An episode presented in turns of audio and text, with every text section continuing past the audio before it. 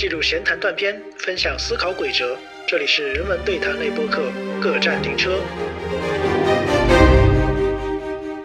无论你的社会地位如何，当我们共同面对一本书的时候，我们都不是别的身份，而正是这本书的读者。我们的生活中已经有太多的碍于人情世故、妥协和谦辞了。读书会难得能够让我们的理性放飞自我。大家好，欢迎来到本期各站停车，我是主播小子，我是主播 Daniel。我们开通了听友群 Local FM 二零二一，ID 已经写在文案里。如果大家对我们的内容有什么想法，都可以搜索加入。那我们在之前的节目 JC 零六和 JC 零七里面分别讨论了纸质书和电子书。那我们讨论的其实不是某本具体的书，我们讨论的是读书论，就是如何读一本书，这个读书行为本身。对，这个在日本是一个比较悠久的研究传统，就讨论读书行为本身，还有读书的历史，还有书籍的一些流通方式，对它跟读者怎么接触的。那承接前面两期节目讨论的内容，我们这一期就来讲讲读书会。这样一个在读书行为本身占比较大比重的一个行为，它是一个非常重要的读书的方式。是因为最近就是现在很多人对读书会都有一个直观的理解，就是我们只要读书，那可能就是读书会。读书会样态非常多，哪怕一个人甚至都有可能叫读书会。对，一个人在公众号上他发了一篇文章，写了自己的一些书评。但是他放到了公共社交媒体上面，他就变成了一个读书会了。他可能就称作是读书会，但具体他是不是我们这期节目可能还要辨析一下。对，他预设的对象可能是一个抽象的，就是未定的观众听众。正巧之前电子书那一期节目的评论区里，有一位叫马小可的听众朋友也反馈一个评论，就是说我们会不会做读书会相关的内容？那正好这和我们制作的思路也是对一脉相承的。对，嗯，所以本期我们就来讨论会相关的东西。但是应该来说，听众是期待我们讲一些我们最近在读的书，或者是我们比较推荐读的书。嗯，但是我们一个传统就是说，我们在进行某件事情的时候，那我们想要想想这个事情本身它意味着什么。就是我们在做读书会的时候，而且是以播客这个形式，怎么样去跟大家交流一本书的时候。我们要想想，在播客上做读书会，或者说类似于读书会的这样一个事情，它是一个对它能不能成为一个读书会，这是我思考的一个问题。澄清它这个概念的范这个范畴的一个边界吧。啊，那关于那种会不会推荐一本书，或者我们最近在读的书呢？这个在我们的计划中是有的，之后我们会做。那还是按照之前节目的惯例，我们先抛出几个问题与听众朋友讨论。首先，关于读书会，大家有什么样的印象呢？什么是读书会？你参加过读书会吗？以及说你会在读书会上读什么样的书？就如果你参加过的话，对因为读书会的内容，因为读书嘛，选择什么样的书本身也是读书会的一个必须考虑的环节。还有读书会的讨论形式是怎么样？对，就如何推进这个东西？对，就比如说在运营或者主持方面，就读书会也是需要考虑的。那我们就先说一下我们自己参加过的读书会的一些经验吧。从自己其实我们之前是有组织过读书会的，当然这种读书会呢是比较内部的、封闭的，就是在我们自己研究科的内部叫了几位朋友，然后大家一起共同读一本书。而且我们组的时候，因为大家都是学生嘛，嗯，没有太多考虑这个时间成本的问题，所以时间是拖得比较长的。我们的初衷是为了对就是授课内容做一个补充嘛，因为我们授课上别人可能有别人的那个兴趣点什么的，可能跟我们不一定契合。但是我们可以通过读书会这样一个形式去征召一些志同道合的伙伴，然后读一本书。所以在选择读那个书目的这个环节上，其实是经历了相当的一番就是挣扎和讨论的。对，因为即便是那种我们招募了说愿不愿意来参加我们的读书会，对，但是在这个过程中，即便如此吧，关于读什么样的书，也经历了相当的一个争论。比如说有些书不太适合拿来读，因为涉及到外文翻译的问题。如果要读的话，是不是要读原文比较好呢？而这个原文如果是一些德文或者法文，可能我们不太熟悉的那个语言，那可能我们如果读一本译本，就可能不太好吸收。对，所以我们可能会选择一些中文的母语的，或者是一些日文的，我们现在在日本学习用到的语言。这样，对，关于语言选择方面，这的确是一个问题。但是我们最后选的不是福柯的那本书，是，所以这个 最后也不知道，呃，是怎么妥协了？对。因为还有第二点，一个是内容层面，对，还是内容层面，它这个内容一定要有足够的就是公共性讨论性，对对，不能过于私人、过于私密，比如说一些就是非常细化的一些历史啊那种，对，就不太容易 get 到。还有一定经典性吧，嗯，对，就是一定要大家都讨论到，都会用到，但是都可能没有什么机会去读，就利用这个读书会的形式，就很好的找的给自己一个机会或者一个借口吧，去读这样的书。那我们最后选择的是福柯规训惩罚这本书。是的，其实我觉得这本书后来读下来，感觉还确实蛮适合做读书会的。是的，因为首先它在福柯的所有的作品序列当中，并不是最难的那本，应该算是比较简单的吧。嗯，它里面有很多历史事实，还有举例的那个部分，那些部分其实，在我们阅读当中是帮助我们理解的，而且没有必要一字一句去读它的。那么，它还有很详细的理论解释的部分。而且，我觉得福柯相对来说，他写书的时候逻辑还比较好，基本上第一、第二、第三点他会列在那儿。而且，他的很多用词和说话的方式已经深入了我们的日常语言中，你在读的时候就很有亲切感。对，那既然选择了一本外文书，而且这个外文我可能不是很精通的话，所以译本就是我们比较需要重要考量的一个部分。关于读书的过程中呢，我们会选取中文、英文、日文三种语言的译本对照阅读。对，但是我们是碰到困难的时候，我们会对照一下。是的，比如说一些名词，我们还是会以某一个译本，我们还是以中文的为主吧。是。然后当时我们的老师就吐槽了一句说：“你们为什么不读法文？” 但毕竟读书会还是有一个时间取舍嘛，所以我们还是优先选择了我们擅长的语言，就是用母语读这样。对，就是一个读书效率的问题，必须还是要考虑在内。但是还是会发现，可能时间比较久，会有一些各种各样的翻译上的问题。那我们也是结合了不同的，像英文还有日文的，发现很多词上面的可以纠结的点吧。对，那这个是关于选题选材方面的东西啊。那之后就是，既然选择了一本书，我们要如何读呢？对，当时也进行过一些讨论，比如说是剧斗式的，还是每个人先自己在家读了，然后做一个发表或者是分享式的那种阅读。那我们想了一下，因为难得有这样的机会，然后可以剧斗精读的话，那为何不精读呢？虽然不至也不至于说就是要朗读出来了，但是至少说一字一句的这样念出来，然后看下去，虽然时间上是会比较慢，但是在对文本的吸收和把握上还是值得的。当时我想做一个长时段的读书会，主要是看到一些学者在他著作或者访谈里，无论是青年教师还是学界中间，都提到他们在研究生涯里类似的经历，就是大家围坐在一起，长时间彻日对一本书展开讨论，甚至是激辩，有的已经达到了忘记时间的地步。这种读书会的氛围呢，似乎在八十年代一度非常浓厚。我们虽然达不到这种境地，但是也是想扎实的体验一下的。最终呢，也确实实现了。当然这个时间成本确实不是大多数人可以的，因为我们当时是基本上花了一整个下午去读，大概也就十几页的对篇幅吧。我们会选择一个没有课，大家都没有课的一个下午，然后前前后后读完整本书，花了有半年以上，差不多半年时间。是的。这个应该不是大部分人能接受的读书会的形式，是的，因为读一本书就要花这么久的时间。是的，有些人不但有那种一次读书会读一本书的，甚至还有一次读书会读好几本书的。对，那个其实我觉得也不能叫他读了。嗯嗯，如果要说读的话，我们这个真的是在读。对，我们不仅读，我们还围绕这个读的内容去讨论。嗯，那这个时候就说到读这个行为本身了。读书，读书，一般来说，读书是有默读和出声朗读嘛。那我们在读书的时候，我们把读书视为一种什么样的行为，就关系到我们如何读这本书。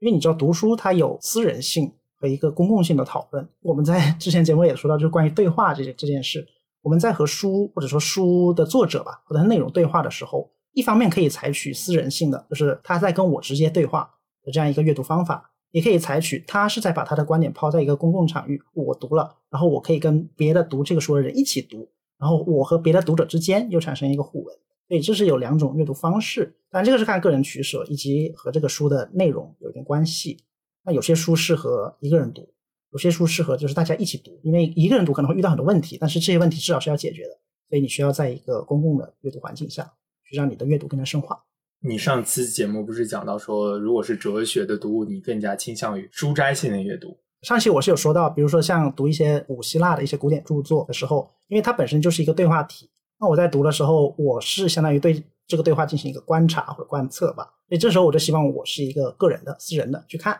但是我之后又就想补充啊，就是说读书是私人的还是公共的，其实是有个阶段性的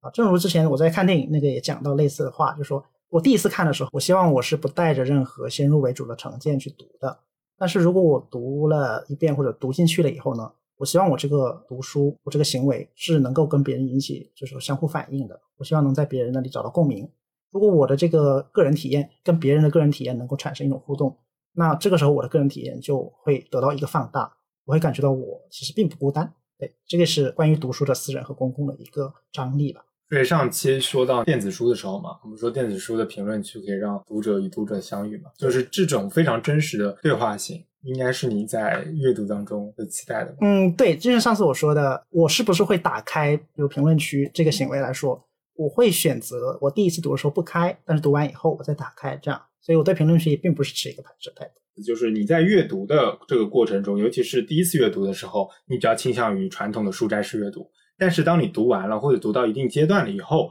你愿意打开社交媒体或者像豆瓣这种书评网站去看一下别人对这本书是怎么去思考的，是的这样产生一个观点的交锋。对这是我私人一个阅读方式吧。当然，有些人他是这样的，就是他在读一些复杂的书的时候，他是会选择让大家一起读，用这个形式来呃形成一个像是呃集团作战的一样一个效应吧。比如说读一些非常复杂的、非常艰深晦涩的，像海德格尔那种、呃胡塞尔那种书的时候，他们会选择一起读啊。虽然就预习是有必要的，就是你得预之前看过了，但是你真正在读的时候，你是会通过大家一起在场的方式进进入这本书。其实我们当时在读那个福柯的那个《规训与惩罚》的时候也类似，我们之前会自己看，但是如果我们真正要对每一句话做推敲，这个词是什么意思，它们之间什么关系，我们会选择一个互相在场的形式，我先说出来，然后我的疑问抛出来，然后对方给一个回应，这样。当时我们大概是这样一个流程吧，就是我们花大概两个星期的时间，大概看个几十页，自己先看一下，消化一下，大概知道讲什么内容。对，然后我们在读书会这个场合呢，就会用剧读的方式，就是每一段每个人大概读个两三段，然后我们就根据这两三段内容去进行一个讨论。那如果有一些比较复杂的地方，那我们就去抠这个句子大概什么意思，或者某个关键的概念是什么意思，或者说我们对这几段内容进行一个自己的总结，一二三四。当然，如果它有是最好，它没有我们就自己总结，是的吧？大概是这样的一个先读再去讨论的这种形式，我觉得是非常好的。但是缺点很明显，就是像我们刚才讲的，时间确实是特别耗费的。对，有可能一个下午连一章都推进不了，但是最后又不得不根据时间的取舍，把一些问题悬置起来，或者是先做一个笔记，然后之后再讨论，但之后也也忘记了。哎，那你觉得这个过程中虚构类东西和非虚构类的东西在阅读的时候有没有一个差异？其实这个就跟读书会的选书是很大的关系的。我也看了很多有组织经验的人有反映这个问题。但我自己的话，我是倾向于读非虚构类的书。是就虚构类的书，我觉得不太适合在读书会上去读的一个很重要的原因就是，虚构类，尤其是小说，它分享出来的观点往往是非常的主观的。那这个时候你讲出来，大家可能就是每个人在谈自己的各自的经验。读小说它是故事嘛，故事跟你自己的一些情感经验是很有密切的关系的嘛。就是说，如果说你的情感经验跟别人不太一样，不太引起共鸣的话，互相之间这种交流的难度是很大的。而且你谈你的经验，我谈我的经验，也不太好对别人的经验去做一个你的评判。哦，你说他讲的不对，或者你这个理解根本就没有理解这个小说，这个说法就非常的苛责了吧？对你并不是他，他也不是你，其实很难做到一个互相理解。当然，我自己是学文学的了，做文学这方面研究的。我在读书会不读虚构类作品，我觉得这么讲也不太好。而是说，如果说我们能对文学作品或者小说虚构类作品有一些技术性的阅读，就是我们很贴合文本，是谈自己读的这个小说的其他的一些体会的话，我觉得这样的读法是很有意义的。当然，它对你读小说的这个读法有一些要求的，就不是那么轻易就能做到的。因为说到读书会的形式，像除了我们刚才那种剧斗式的精读之外，其实还有一种就是分享式的，嗯对，他会分享自己读这本书的时候的一个经历吧，他在什么样的情况下读，读了以后有什么反应。然后这种时候，我就只负责分享，我不负责观点的交锋。我们是不允许观点交锋的，对，因为那样可能会对别人进行一个冒犯，或者是你无法理解对方的想法，你没有资格评判。但是这个时候，大家要的只是说我分享我的经历，你分享你的经历。如果你能在对方的经历里获得一些对你感觉有意义的东西，那参与这样的集体读书活动也就值得了。对当然，我自己本身没有参加过这种小说虚构类作品的读书会。那我因为我是看一些电子书上面的大家的一个评论，我就发现很多人读小说是这么读的。比如说，这个小说当中描写了很生动的一个母亲的形象，然后他的评论他就说：“哦，我的母亲也是这样，或者说我遇到谁谁谁的呃妈妈，她也是这么的一种形象。”那这个时候我就会在想说，那你讨论的是这个小说本身吗？可能不是，你讨论的是这个小说带给你的一个现实生活中的印象。所以说，你就牵扯到了其他的现实中的故事，你就不是在讨论这个虚构的作品本身了。那如果说我要讨论虚构作品本身的话，那我会讨论它的语言是怎么样的，对吧？它的节奏是什么样的？它的这个叙事手法是怎么样的？它结构是怎么样的？我会从这些方面比较有技术性的去切入它。然后我们讨论完以后，我们再说一下自己的感想，会是比较妥当的一个选择吧。是的，这可能也是很多人对一本书它能起到的作用的的一个认知的差异。有些人他们读书，他们不是为了对它背后的文本生产这个文本环境做一个研究，他可能是通把这个书当成一个引子，对引出他的情绪。而这个情绪如果不通过一些比如说作品，它是很难引出来的。对我们日常生活比较贫瘠嘛，嗯就很难引起我们的情绪。对，当然我不是批判这种读法，我觉得很 OK，是的，就是说我自己的一个个人兴趣、个人选择而已了。就是说，如果说只是单纯的分享自己的情绪的话，那我觉得没有必要去做一个读书会，我们可以开一个故事会，对吧？故事会分享你的故事。对，我们在讲故事的时候说，哎，我正好看到这个书啊，里面有这样一个故事，哎，我觉得这样以故事为轴心来分享，或者比那个以读书为轴心更加适合这样的一个场合。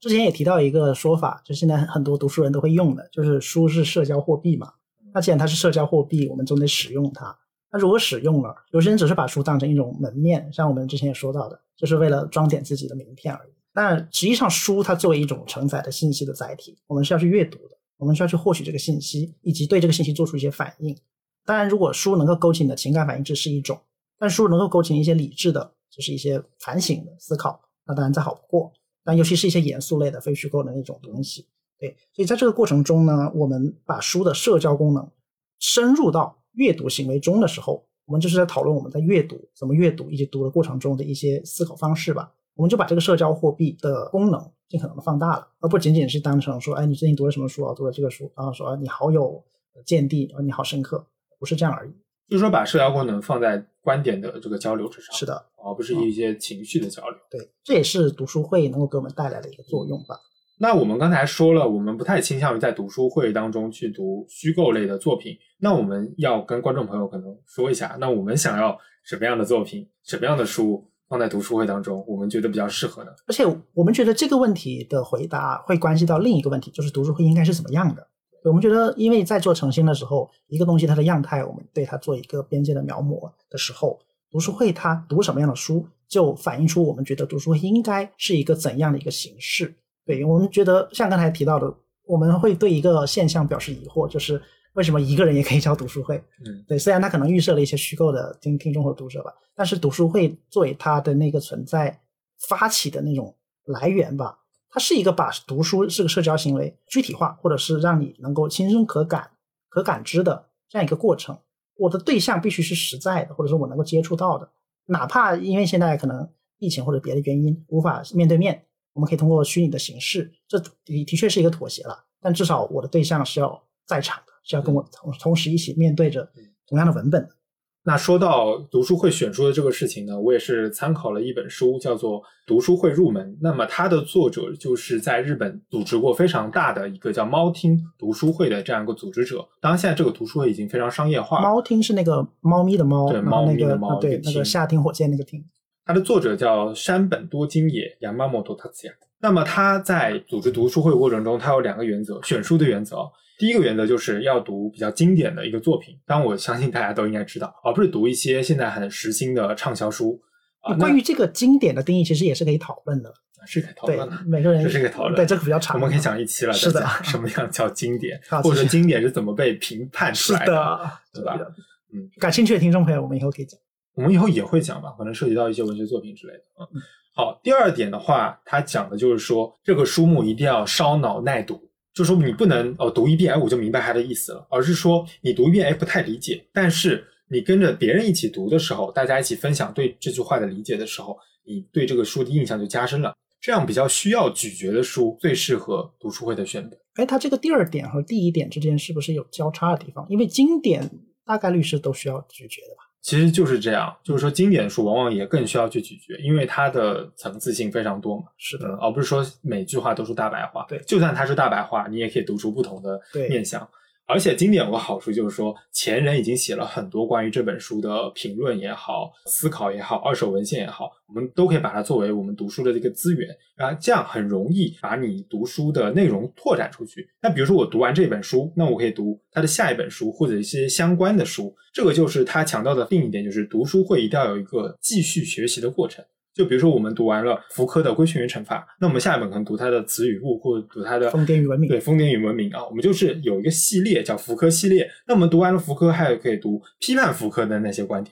对吧？这个就是形成了一个读书的知识体系。让你读书存在一种可持续性，而不是读完就完了。或者是我看有一些呃，他们读书可能比较天南地北，因为这涉及到我们之前说到的那个选题以及成员选取的问题。因为你的选题是受你的成员影响的，而你的成员如果天南地北，那可能你的选题也会天南地北。你指的成员天南地北什么地域上吗？不是他们的爱好、兴趣爱好和就是学科背景。天南地北学科背景，对对对对，这个其实很关键。但，我不是说这样不好，因为这样的群体也有可能诞生着不一样的面相吧。但如果学科背景不一样，可能也不太容易聚得起来。是的，如果差距真的很大，在这个过程中是很痛苦的。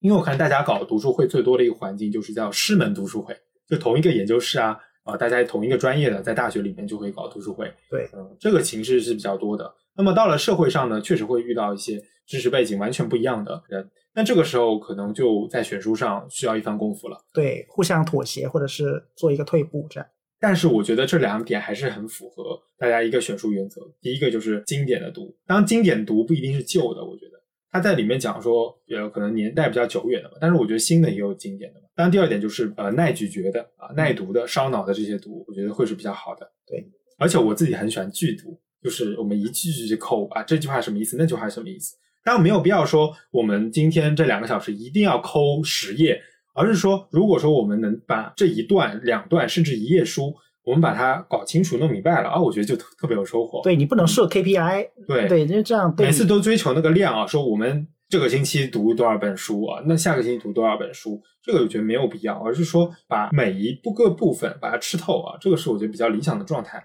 是的。之前梁文道他在他的书里面分享过一个细节，他当时上大学，他念的哲学系嘛，然后他说他们哲学系一个学期才刚刚读完那个海德格尔《存在与时间》的序言部分。嗯对这个读书效率，在现在的很多读书人看来其实很低的了嗯。对，因为你要快速的读，那一个学期至少读一半吧。你读一个序言算什么呢？但是大家都知道海德格尔这种对德国哲学家，他的书是很耐咀嚼的，非常符合他这个的要要求。对，嗯，呃不，当然他他不是读书会了，他是学科的那个正式上课。嗯对，刚才也说到读书会，它可能是对你学科授课的一个补充。嗯对你授课不一定能够面面俱到，或者是他的授课内容你不一定感兴趣，不一定激起你的共鸣，所以你需要在课余时间跟你的呃同学也好啊，哪怕是叫老师来也好，组成一个你愿意读、主动的一个读书行为读书会，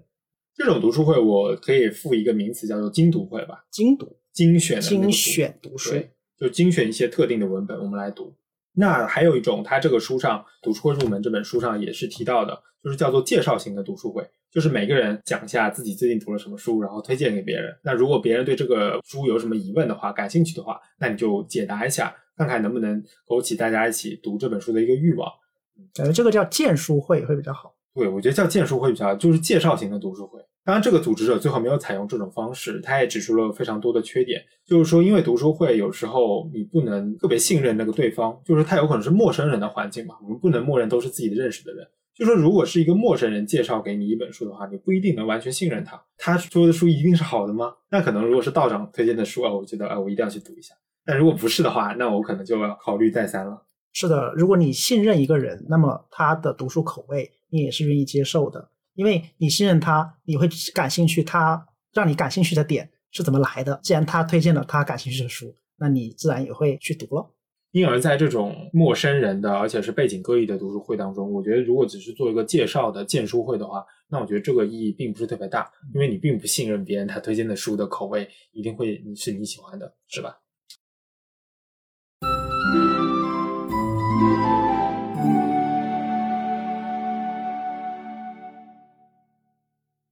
好的，那么我们前面已经说了两种读书会的形式了，那么其实还有一种比较特殊的，我也不知道它能不能算是读书会吧，但是我愿意把它叫做朗读会。那么朗读会呢，大家应该比较熟悉的就是读诗的歌的会啊，还有一种是读剧本啊，这两种我觉得都是比较适合大家大声的朗读出来。那么读这个行为本身，它就已经在消化里面的内容了。比如说像诗歌，你读的时候用什么样的节奏啊，什么样的语言？比如说有人用方言读诗，这个时候他的这个诗的意涵会体现出一些不同来。那么朗读剧本也是的，你用怎么样的这种情感，对吧？面对什么样的人物台词，你用什么样的情绪去处理它？朗读剧本的意义就体现在你的声音当中，这种就是一个朗读会的形式。那么朗读之后呢，可能会有一些知识观点的分享吧。第四种分享型，第四种分享型就是其实我们前面有讲的，就是我们事先看好这本书，然后我们在这个会上只做分享，不对内容的具体部分去读它，这个就是一种观点的分享型。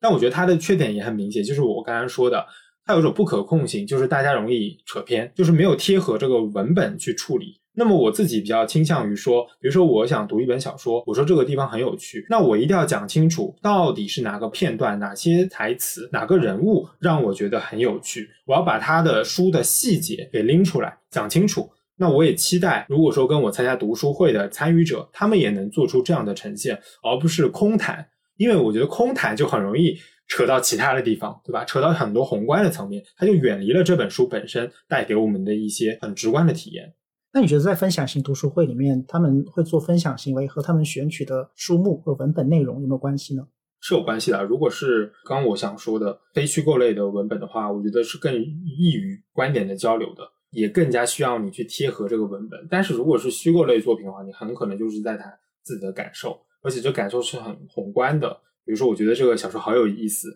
情节好曲折。那具体是哪里有意思，哪里曲折，我很希望其他参与者能告诉我。那分享型的读书会，它有一个极端的形式，就是如果分享者只有这群体中的某一个人，那就会变成单独的个体，在对别人输出他的观点或者他的感受。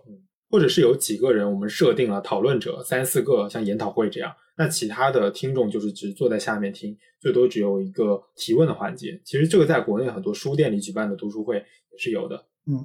这种究竟能不能叫读书会？我我觉得也可以叫，因为上海有个叫思南读书会，它早期的时候我经常会去，那个时候人还比较少，听说现在还挺火爆的，都成上海的一个文化名片了。就在思南公馆这个比较文人雅致的地方去举办的嘛。他就是会请一些书的作者、作家，还有一些学者、评论家到这个会场上去进行谈论。但是听众呢，直接参与讨论的机会是比较少的嘛，其实有点像讲座的形式了。但这种他们也会叫做是读书会。读书会当它对外公开或者是面向大众的时候，有可能就会成为这样的一个研讨。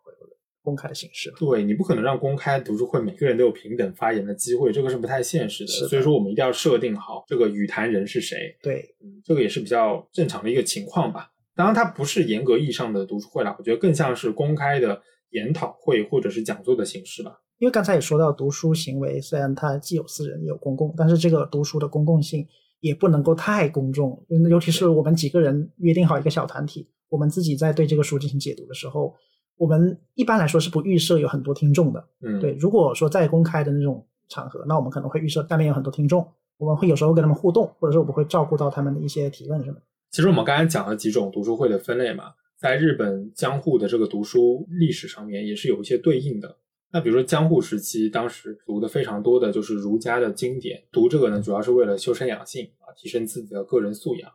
那么当时有一种非常流行的叫会读 （hi 读课），就大家聚在一起。共同读一个相似的文本，然后讨论、研究、学习啊，这个就很像我们刚才所说的精读会。即便如此，在江户这样一个等级森严的社会里，呃，这样的会读读书会的形式，对当时的人来说还是很有意义的。因为它磨平了等级上的一个差异，让大家可以在一个讨论空间当中平等的去进行交流，而不会因为某个人的身份去产生某种畏惧而不敢发表言论。读书会在当时的历史社会下是提供了一种相对平等、宽松的对话场域。那么在当下，读书会也依然具备这样的去身份化、相对平等的属性。无论你的社会地位如何，当我们共同面对一本书的时候，我们都不是别的身份，而正是这本书的读者。那么还有一种呢，叫做速读，就是朴素的素，读书的读，四用密。这种的话，就是有点像朗读会，就只念不讲。当它具体是一个人在家朗读，还是像我们刚才说的读诗会、读剧本会那样，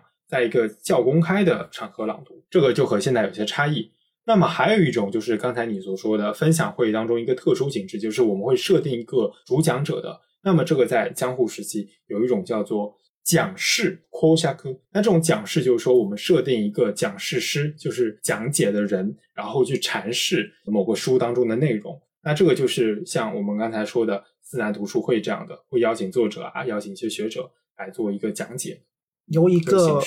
较为权威的对象单方面输出。所以说，这个在日本江户的读书历史上嘛，都能找到一些对应的。只不过，我觉得我们现在因为这个社交媒介更加多元，那么读书会的形式也可以更加丰富的去呈现出来。那刚才说到这四种形式的读书会嘛，分别是精读型的、推荐书目的、荐书型的，还有朗读会式的以及分享式的。这读书会的这四种形式呢，其实他们并不是孤立的，其实他们互相交叉，因为你完全可以在一个精读型的读书会上推荐一本你感兴趣的书，对对，你也可以在朗读会上朗读完分享你的就是一些情感体验吧，或者是一些理呃反思性的思考，对，其实这个分类其实我们自己分的吧，也不是特别严格。不是这个书里面分的吗？不是这个书里面只说了两种，哦我自己增加的。像那个朗读型的是我自己增加的，它只说了分享型和荐书型。像精读型是我们自己之前实践的，嗯而且我发现很多人都在实践，尤其是在高校里会比较多一点，因为大家时间比较集中。那还有刚才我说的朗读型的，是我觉得现在外面很多的这种读诗会还有读剧本的会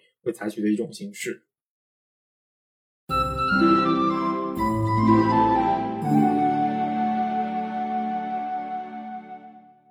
那回到刚才我们讲的一本书，就是《读书会入门》，山本多金也写的。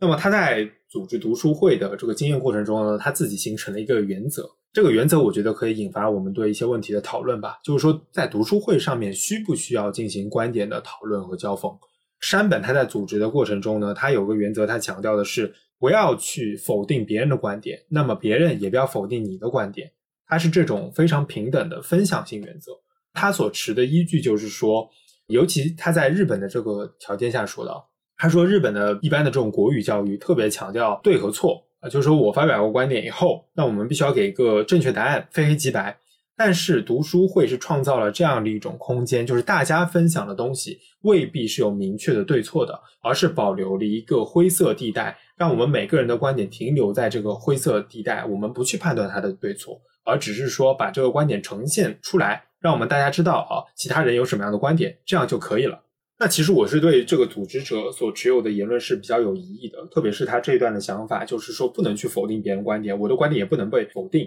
当然，他是拿批判学校教育当中存在的一些问题来引向社会上的这种读书会，但是我觉得学校教育和读书会是两个场合。学校教育为什么要非黑即白？因为它有很实际的功利性的考试摆在那里，还有课纲，对吧？所以我们要设定一个标准答案，这个是没有办法的事情。但是读书会是完全另外一个场合，说大家在读书会的时候分享观点，分享完了，如果说我们只是把自己所想重述了一遍，而没有去和别人的观点去进行交锋的话，那么这种暧昧性，就是这个作者所强调的、所推崇的这种暧昧性，我觉得恰恰就是在日本社会中让大家非常苦恼的一点，就是我们没有办法通过大家很明确的、很真实的一些感受，知道别人在想什么。而我觉得冲突，或者说，呃，也不能用冲突这么激烈的词吧，就是观点的交锋，我觉得在读书会上是非常有必要的。这个恰恰是要破除暧昧性的一种做法。也就是说，哪怕在读书会的场合，他也是需要分清一些就是对错或者是事实上的区别的。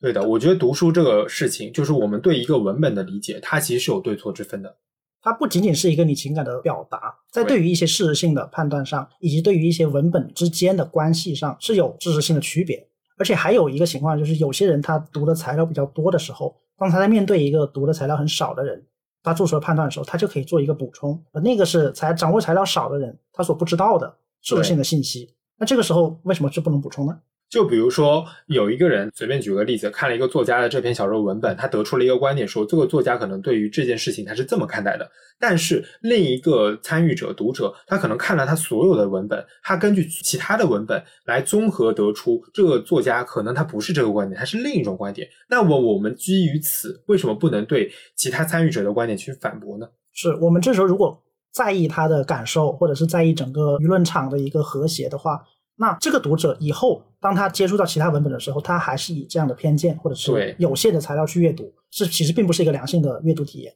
所以说，这种故意的、有意的去避免交锋，所保留所谓的这种暧昧性，是我特别不欣赏的一种读书会。我觉得保持这种表面的 peace，并不能让大家在这个读书会中中获得更多的收获吧。对，当然刚才也说到，读书会作为一个呃集体活动吧，啊，姑且算集体活动，它需要一个主持者。那主持者对于这个读书会的展开形式，他的讨论的方法，就有一个领导的责任。对他需要规定一系列讨论的原则，我应该怎么讨论，讨论哪些东西，在这个讨论偏离读书的主题，或者是我们读这个书的中心的时候，要及时拉回来。对，不然它就不是一个读书会，而只是单纯的一个聊天会而已。就是组织者他要判断清楚哪些层面还是在围绕这个书在讨论，哪些层面可能已经变成一种情绪的或者立场上的意气之争了。适当时候要拉回这本书。比如说，在涉及到呃小说人物的价值判断上，我们就会有时候陷入一个误区，就是我们把对这个人物的一个情感喜好加注在他身上。比如说，我们在讲堂吉诃德吧，那我们说堂吉诃德，有些人觉得他是一个可悲的人，有些人觉得他是一个英雄式的人物。那这个时候，这时候产生了争议，产生了交观点的交锋。这时候怎么办呢？我们要做的并不是反复重复我们的观点，说我觉得他就是一个可悲的人，因为我身边也有这样的人，所以我觉得他可悲。而是我们要明确，我们是如何得到这个观点，在这个观点的生产过程上做一番考察。因为我有一个预设，比如说不认清现实的人是可悲的人，是可悲的。然后这个人他符合这样的条件，所以我觉得他是可悲的。我做出了这个澄清，那好，那对对方也给了一个对等的澄清。他认为呃具有理想主义的人是一个英雄，那正好他符合这样的形象，所以他觉得他是一个英雄。我们只要把我们生产观点的过程摆出来澄清了，那这个时候实际上我们是在做一个良性的互动和分享。我们知道了我们是如何得出一个观念的，我也知道了对方是如何得出他的观念的。我们并没有改变自己的观念，可能我们还是坚持我们的想法，但是我们知道了别人的想法，这就是读书会能够给我们的一个在分享过程中带来新的东西。就是说，不是要压迫别人、其他参与者去接受自己的想法，或者让别人改变自己的想法，而是我们互相澄清，我们得出这样的一个结论、这种感受的理由、缘由、前提是什么？对。那可能我们分享完这个前提之后，我们发现我们是有些共通点的。你刚才说的那个认为理想主义的是英雄，那可能有这样的这个前提分享出来以后，发现哎，跟你观点不一样的人，其实他可能也是这么想的。是的，是有一些共识会达成的。而且这个还只是那个抽象理论性的东西。有时候我得出一个判断，或者我产生一个认知，是因为我的生活体验、我的一个生命历程才得出的。而这个是没法复制的嘛？你有你的人生，我有我的人生。但是我们知道了，对方他之所以形成相应的观念，他是基于怎样的人生、怎样的过去。那我们就可以得出一个同情性的理解吧，就知道他是有这样的人生，他才得出这样的理解。这个和就是那个山本说的那种只分享然后不碰撞还是有区别的。我们是在碰撞了之后选择了一种共存，选择了一种互相包容，我中有你，你中有我。这个和完全不碰撞还是有一定差异的。所以读书会作为一种公共化的读书行为，我们不能陷入到一种相对主义的谬论，认为每个人都有他说的道理，因此而回避在读书会上进行观点的交锋。是的，在读书会上是否需要观点交锋这个问题上，那我们认为一个良好的读书方式，它是需要观点交锋的。我们都来到读书会这样的场合了，我们还不交锋，那我们在什么时候交锋呢？我们的生活中已经有太多的碍于人情世故、妥协和谦辞了。读书会难得能够让我们的理性放飞自我，我们为何不赤裸裸的碰撞一番呢？所以我们认为，在读书会上该有的交锋，或者说经过审视的交锋，还是很有必要的。就不要把日常生活的暧昧性带到读书会这种过日常行为的场合当中。是的，这很难得。那我们本期聊了读书会的方方面面，从它的选题到它的组织过程，以及它的一些展开形式吧，讨论到在读书会中是否需要观点交锋这样一件事情。我们之后也会做一些读书论相关的话题，当然也会讨论一些具体的书目，会推荐一些我们感兴趣或最近在看的书。那本期节目就到这里。如果听众朋友们对我们节目感兴趣，可以在评论区分享你的观点。